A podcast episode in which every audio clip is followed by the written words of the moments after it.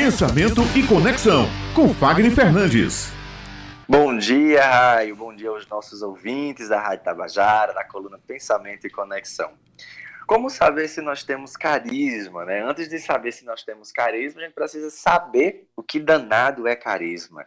Um elemento tão falado. Muitas pessoas perguntam se o carisma ele pode ser pré-fabricado, se todo mundo tem carisma, se nós conseguimos vencer na vida sem carisma, como nós precisamos olhar para ele. Gente, o carisma ela é aquela qualidade de personalidade que, se, que destaca as pessoas umas das outras. E o carisma ele surge de forma muito espontânea. E quando o carisma surge de forma espontânea, você começa a perceber naquela pessoa e até mesmo em si um líder, a expressão de um líder. Exatamente aquelas pessoas que você admira, você começa a enxergar em pessoas que possuem carismas, em pessoas carismáticas. São pessoas que estão ali no entorno, que estão admirando você, são pessoas que gostam de quando você se prepara para fazer um discurso. As pessoas, quando estão tristes ou quando elas estão com algum problema, é a você que elas buscam. Quando você está precisando passar por um processo de de tristeza, de transformação, de raiva, para que você chegue na solução. Normalmente são as pessoas que possuem carisma que vão até é, para poder fazer esse movimento. Então, quais são as quatro características principais das pessoas que são carismáticas? A primeira delas é a comunicação. Você não fala muito, você escuta muito. E aí, quanto mais você escuta, mais você aprende, mais você incorpora, mais você sabe sobre aquela pessoa, sobre aquela cidade, sobre aquele contexto.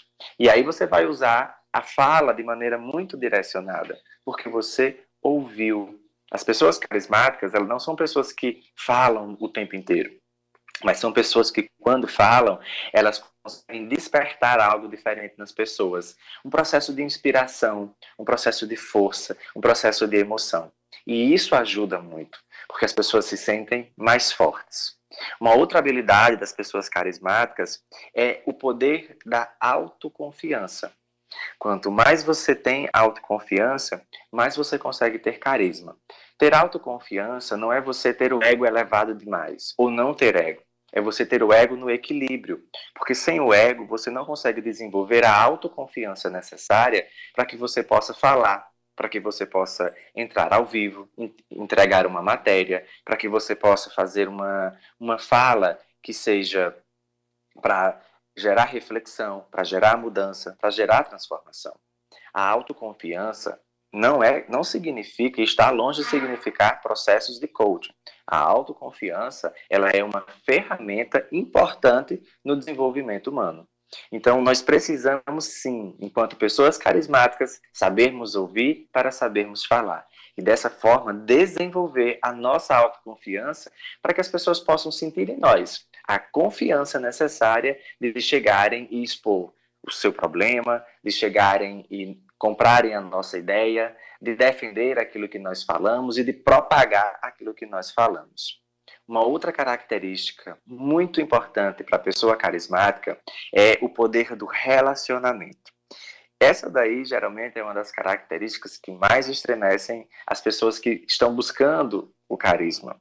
Porque o relacionamento não é só você com as pessoas de fora, com as pessoas do seu trabalho, com seus amigos. O relacionamento ele começa com você, a partir da sua aceitação, da aceitação da autoimagem, da aceitação da sua voz, da aceitação de como é a sua vida.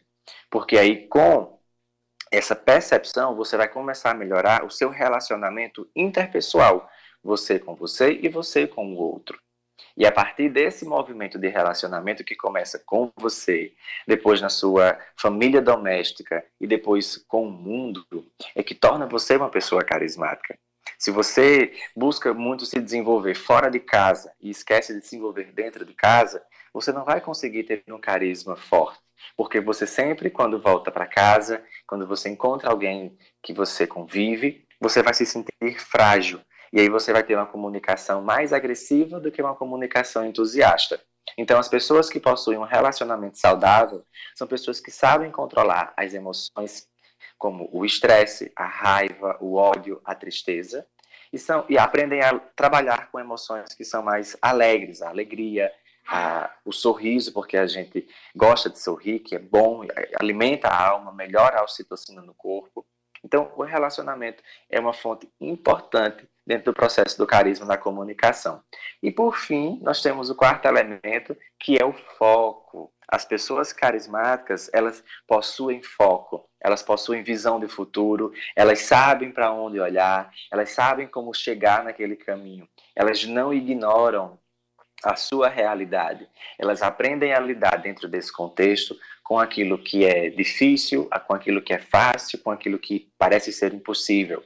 Ele traça uma meta clara e aquela meta ela começa a ser executável de forma equilibrada, de forma sistêmica, de forma ecológica. Não agride a ninguém. Muito pelo contrário, ela começa a trazer para você benefícios mútuos, então, esses quatro elementos, eles fazem parte da comunicação. E como é que você vai percebê-los?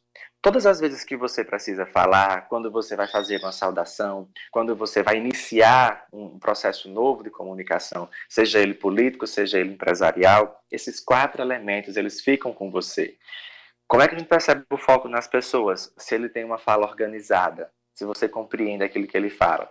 Como é que eu sei que aquela pessoa tem um relacionamento bom? Porque é uma pessoa que está leve, é uma pessoa que reclama muito pouco ou não reclama, é uma pessoa que ela é positiva, é uma pessoa entusiasta.